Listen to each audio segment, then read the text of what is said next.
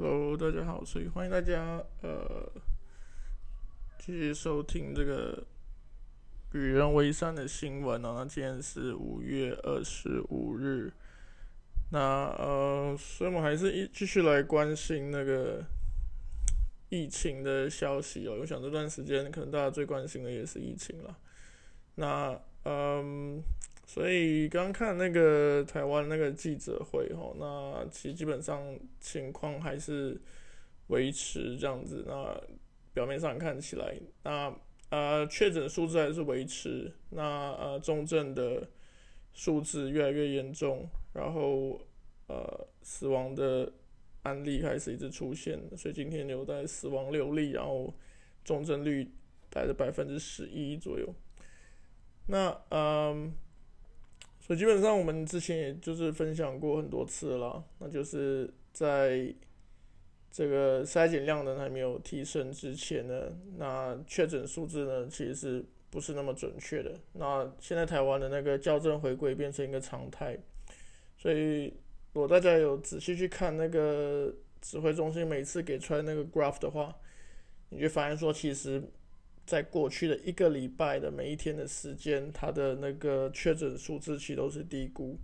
所以它一直补回去、补回去、补回去这样子。那这个问题就是说，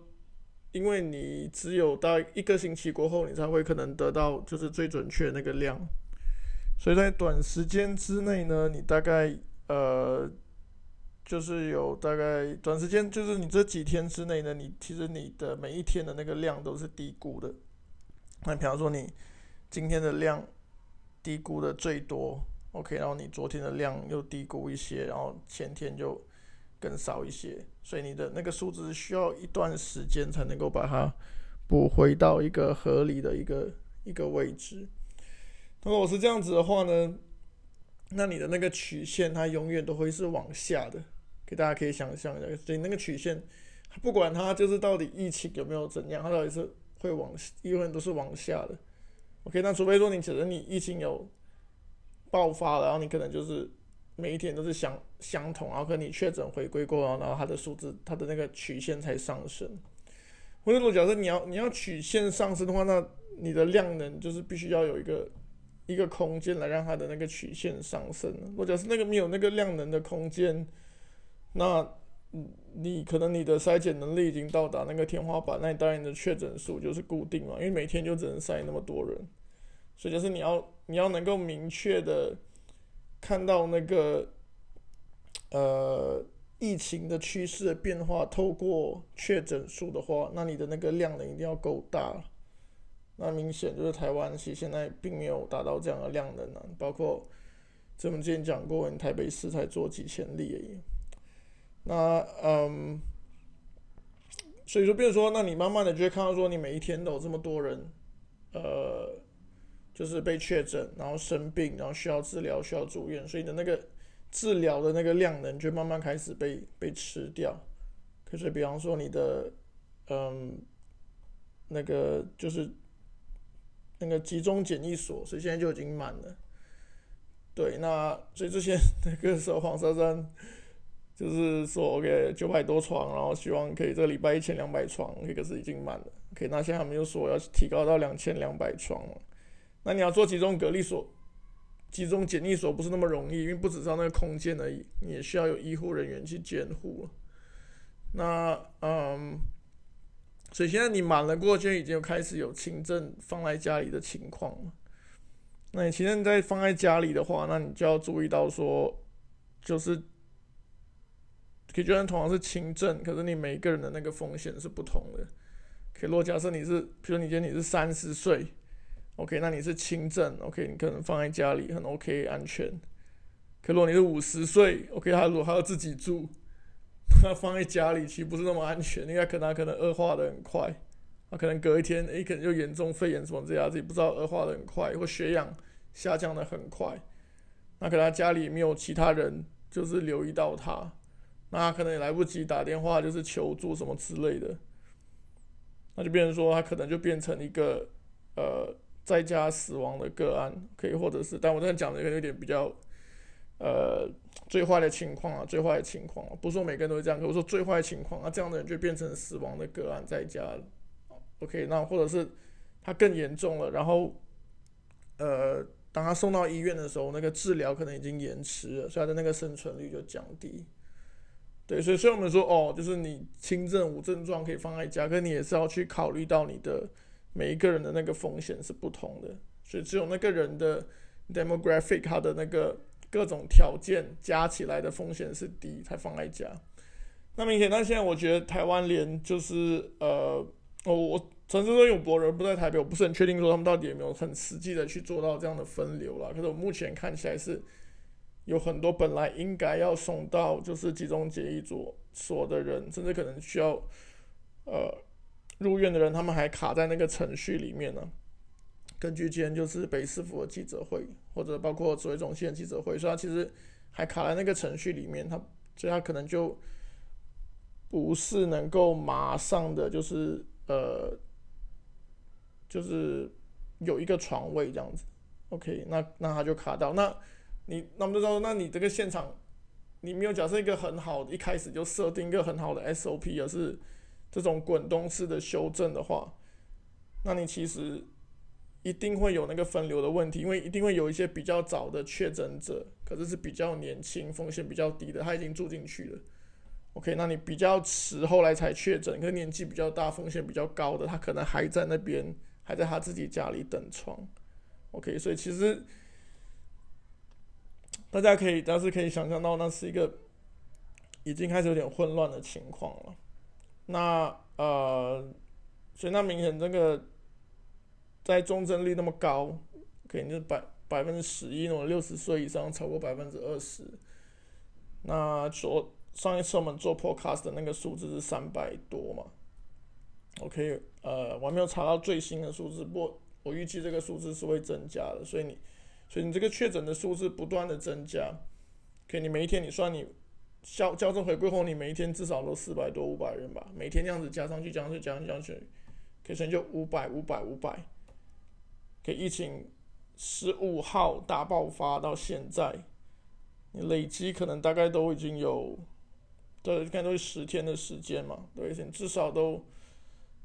现在大家说都四千，都四千人了，四千人确诊，OK，那四千多人确诊，那你有可能其中算你十一 percent 重症，所以就是四百多人，将近五百重症，对，所以你的每一天你的医疗的量能都一直被吃掉，一直被吃掉了。那呃，所以光是双北就这个情况，OK，那基本上你要做任何的防疫措施，你现在做。因为疫苗会不是就是病毒会潜伏，我我好像一直把那个病毒讲成疫苗，所以病毒会潜伏，然后病毒会散播，所以你任何的防疫措施你都需要至少两个礼拜才看得出效果了。那在那在在双北，至少双北啦，甚至其实全国都是在过去都还一直没有非常积极的。把那个行动的足迹降到最低最低的情况的话，你其大家其实可以意识到，就是那个病毒其实还是一直在传播的，所以，所以，所以，所以对那个医疗医疗量能的需求，在接下来的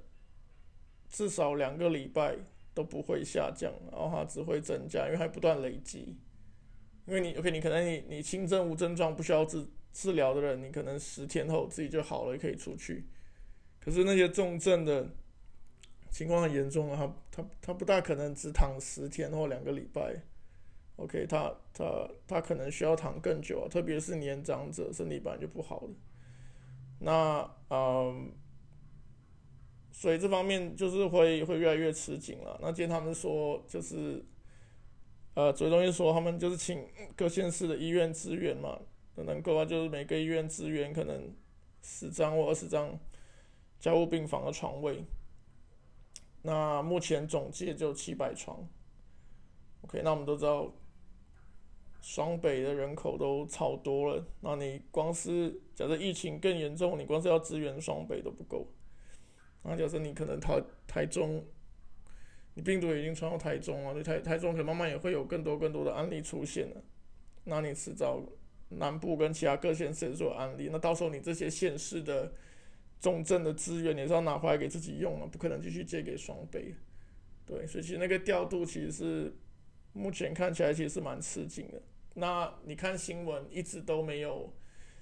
那个新的确诊的那个新闻一直都没有停止啊，就是有老人院被确诊，然后有呃医院。可以的人被确诊，然后有公家机关什么等等，那基本上你只要有一个这种就是机构型的场合，然后有人被确诊，那你其他的那个人都有感染的风险嘛，所以其实看不出来就是病毒有那个减缓传播的迹象。所以那呃，先是说呃疫苗就是。有一千两百万剂在八月底前会到，对，那六月需要两百万剂，可是当然好消息啦，所以大家可能就是呃比较可以稳定民心这样子。可是呃，当然，但你还是有变数啦，因为你也不知道说到底是不是能够如期交货，对。那明显就是指挥中心可能也寄希望在呃国产疫苗这样子。那嗯，那国产疫苗单包括它的效力跟安全性，其实都还没有经过验证嘛，所以也还有待观察。那呃，不管怎么样，任何疫苗其他都不会马上解决问题了，因为你打需要时间。台湾现在一天才打三万剂吧，最多三四万剂，最多最多的时候，有时候更少。所以你就算是说你目前的效率。一天我算你五万剂好了，对，那你一千两百万，可以或者说你先先先算六月的两百万剂那也需要呃四十天的时间，OK，那你还要再加两个礼拜给这个效力去做去发挥作用，所以说你六月打的疫苗，你要八月中才能看到效果。可以就是。最快也是七，就是八月头，可以八月头、八月中才能完全看到效果。所以对你现在每一天在面增加确诊数跟病毒的传播，其实没有太大的帮助了。所以对目解决目前的危机没有帮助。它对终结这个疫情，呃，就带领大家走过，可以会解决这个解决这个终极的问题会有帮助，可对解决眼前的问题没有帮助。所以那你还有一个蛮长的 window，大概有两三个月时间。那这段时间，如果你的医疗的资源不能够，第一个，病毒继续传播，然后你的医疗资源又不能够负荷的话，其实会有很多高风险的群，就是包包括有慢性疾病的人士，然后跟老年人，其实是有死亡的风险。对，那嗯。那台湾的社会的人口结构，觉得是会是很很大的牺牲啊，对，因为，对啊，因为人口老化其实其实蛮严重的，对。那当然有另外一个情况，就是它也有可能好像就是演变成像日本这样子，就是日本每一天大概都有一百多个死亡案例吧，对，和日本已经好像。没有什么人 care 的感觉，这样子就很淡定这样，所以好像也有可能是那样，对，好像有也有可能是那样。可日本地方还是比台湾大很多了，那就是国家的那个规模还是大很多。然后呃，我没有实际的数字，可是我觉得日日台湾的人口密度其实还是蛮高的，特别是双倍，所以它可能。还是会有一个坡峰先出现这样子，对，那如果那个坡峰的情况很严重，那它已经就是呃影响到那个就是医疗可以承载的那个那个那个负荷的那个范围的话，那那其实是蛮，那在达到日本的那个就是每一天固定死亡一定的人数之前，你还会还会有一个比较。比较惨烈的那个经经过的过程，对，OK，所以以上可能大概就是台湾现在的情况了。那当然就是最终的解决问题还是就是还是要靠中央政府有没有拿出更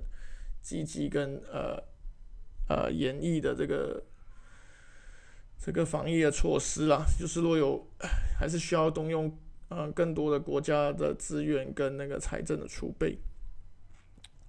那关于今天呃，跟回来看一下马来西亚的新闻好了，所以大家。呃，其实马来西亚情况也越来越糟，就是大家知道现在确诊到七千两百多例。对，那嗯，然后最近又发生了那个 LRT 的那个意外，就是捷运的意外。那嗯，所以看那个照片的大家知道，其实就是人堆人，就是堆的蛮挤的。那嗯，所以马来西亚的前首相纳吉就发了一个。我觉得蛮有趣的 pose 啦，可以就他就认为说马来西亚其实是有财政能力再来一次 MCO 的二十一天，可以他算说，如果假设一天的 MCO 成本是可能二十多亿，那你二十一天可能就是五百亿左右，可以那占 GDP 的三趴多了，他觉得马来西亚是拿得出这个钱的，那在他的这个计算里面就是大概。中下阶层的四五百万人会每个人一个月发一千块马币啊的补助，对。那嗯，我觉得算法是比较宽松啦，就实际上我觉得真的做的话，对那个经济的影响可能不止他自己计算的那样。对，可是我觉得至少至少那是一个计算了。那当然，明显木有丁的。财政部长就国盟财政部长，呃，不觉得，不觉得是那个计算的，他觉得可能对那个，呃的那个，他对那个国家经济的那个杀伤力大过纳吉的计算，对，所以，嗯，所以就是比较希望说，可能有更多的政治人、政治各党派啦，政治人物就不要那边吵来吵去，然后可以提出一些。更实际的计算，就到底马来西亚的国家现在还有多少的呃动能的储备可以拿出来？那是不是有另外一个 MCO 是有可能的？对啊，如果假设不是这个样子的话，他只是在那边 SOP 调来调去，其实陈志说对防疫其实没有没有太大帮助啊。的，我觉得第一个他的这么久的那个执法的人员也没有办法很很严格的去。去要求人民了，然后大家可能也不是很 care，反正都已经那么久了，对，所以呃，只是有点就是放放任自然的状态。那在这种情况下，那那医疗体系的那个承担就更大了。对，所以呃，那我觉得好像是唯一一个比较有建设性的讨论了。对，那呃，除此之外，反正就是。就大家曾在 Facebook 上面就是鼓励大家打疫苗啊，对，那你还没有注册，呃，哎，这个就拜托大家赶快去注册，好不好？那我最近在脸书上也发了一篇关于 AZ 血栓的那个解释的文章，然后呃，对，那 我想都写的很清楚了，那大家有兴趣的话可以去看看，对，所以嗯。对，所以马来西亚的情况大概就是这样。OK，最后我们可以讲一下那个呃，台湾的那个，就上海复兴的那个 BNT 疫苗。可以，就是最近我发现，就是很多这个蓝营的 KOL 可以就开始，呃，可能不止 KOL 啦，可能一些相关的一些企业啊、政治人物，开始向台湾中央政府施压，这样子的，就说呃。B N T 那边其实有，呃，就是上海上海复兴那边其实有有 B N T 的疫苗试剂，然后可以给台湾这样子，然后只是需要愿意去洽谈，然后跟台跟他们拿就可以拿得到，透过一种呃开关引号就是不设政治的商业模式啦。OK，但我们实际上我们知道那跟中国的不大可能，不你会知道是好像有这个选项。OK，那我。我觉得可能可以分享一些脉络，我个人的理解啦，我个人理解就是，呃，B N T OK 就是就是 Pfizer 那一款，那基本上他们其实蛮积极在呃全世界开拓产能跟设厂的，所以包括呃新加坡也有。那在台湾，那在那在中大中大中华区啦，so call。那中国话，我们的独家的代理权跟生产权就是被这个上海复兴拿去嘛，所以包括呃中国香港跟台湾这样子，他们独家代理权，就是说你别的地方的制造的生产的 B N T Pfizer 的疫苗，其实不可以卖给台湾的。对，那这个本身这个东西会迁就已经很有趣，因为我们都知道，其实其实中国自己有自己的国产疫苗，我们其实不是很需要。B N T 从中国民族主义的角度，OK，可能只是卖给他们，就是身体比较诚实的有钱人，你不然其实按照国家的一个内宣的一个政策啊，其实不是很需要，就是把这些疫苗就不需要引进 B N T 了。对，那香港那边一定是会有需求，因为香港还是比较多，就是呃外派人士嘛，他们。对，其实其实就是很多这些西方的人，他们其实对这些疫苗的那些优劣啊什么，他们都很清楚了。所以一定会有很多人是希望可以打那个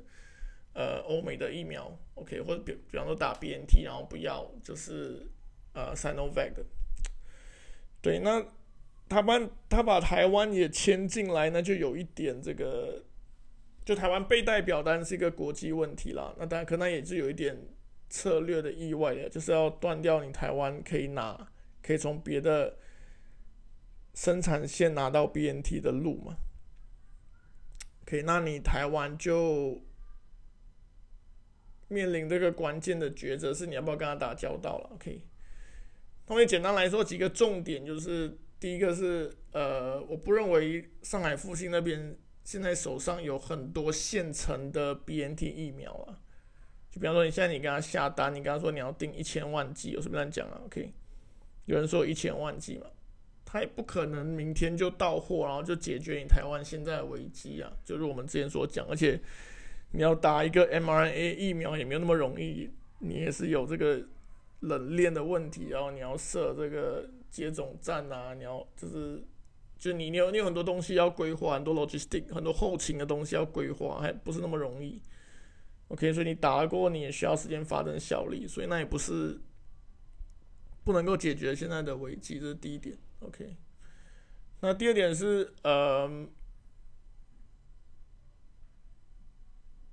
所以有些兰陵 KOL 可以不要讲名字了，会一直去宣传说 BNT 是最好的疫苗，他们不管，他们就是要打 BNT Pfizer。对，那基本上我们知道说 M R A 疫苗其实不是 BNT 而已了。OK，那你其实，呃，Moderna 的效力跟 BNT 是差不多的。OK，很有可能是更好。OK，可是就算没有更好，那也是差不多。所以从医学上的角度来说，你就算你完全拿不到 BNT，你其实只要能够拿到足够数量的 Moderna，你其实就就就已经 cover，就是怎么样这个技术上的这个这个这个问题了。那就算是，就算是没有很多的 Moderna，那比照你看像英国的例子啊，你有大量的 a z n 加上部分的 Moderna，其实你也还是可以解决问题。那这样台湾还有自己的国产疫苗嘛？对，所以你即使那当然，BNT 会扩扩能是他们有考虑到说很有可能是会需要第三针，然后。也有可能以后病毒是会变种，他们可能会需要在疫苗上出新的版本，然后做做一些调整。对，那也还是一样的道理。如果台湾自己那个时候国产疫苗已经成熟了，自己国产疫苗其实也可以做这个事情，或者是透过呃 a z 跟 Moderna 的进口也可以做这个事情。所以某个程度上来说，嗯。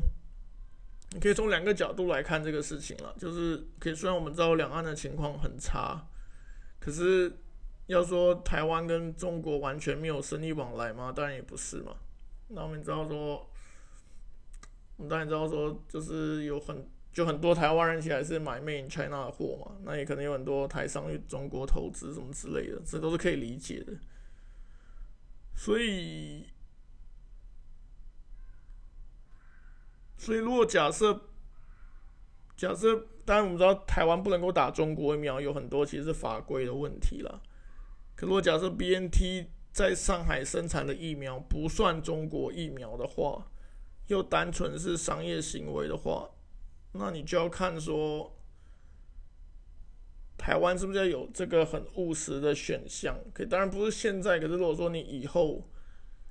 当疫苗更多，呃，整个市场脱离国家控制的时候，它其实有可能会进入一个自费的市场。那到时候，其实任何人都。可能只要有钱就可以打到叉叉疫苗什么之类的。他那个时候单纯作为一个商业行为的话，给如果不考虑法规的话，也不是完全不能开放。在某个程度上，可是那不会是现在的事情。我们讲的至少都是，呃，不知道，至少都半年以后吧。OK。那换一个例子，就是另外立场，就是说，可就算完全没有 BNT 疫苗好了，那你只要有确保你自己的国产疫苗跟 AZ 跟美国疫苗，像 Moderna、Johnson 这些有足够的供应，其实你在防疫上其实是完全没有问题的。所以，呃，怎么讲，算是幸运的是说，就是上海复兴就算垄断了这个。B N T 疫苗在台湾的这个代理权，它其实也没有对台湾的嗯防疫造成什么非常就是很大的创伤或伤害了。OK，对，所以所以基本上这整今天现在的这整个在炒的一些东西，比较像是看起来因为最近疫情的危机而衍生的一个政治问题了。对，因为。对，因为不管再怎么吵，这个事情对，对我们现在面临的至少接下来一个月的疫情都不会有任何的影响。OK，你你没有 BNT，你的疫情也是这样。OK，你有疫，你有 BNT，你的疫情也是这样。对，所以疫苗是解决问题，可它不是解决马上的问题。好，那最后还是呃。OK，谢谢大家继续支持那个我 Podcast，对我还是很不习惯这个东西，我希望会 越讲越好。那也希望大家就是自己注意自己身体健康。好，那呃，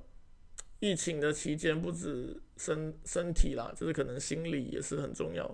所以要保持身心愉快，然后呃，在自己能够的范围之内做点运动，这样子室内的运动啊什么。对，那我们下一集再见喽。OK，拜拜。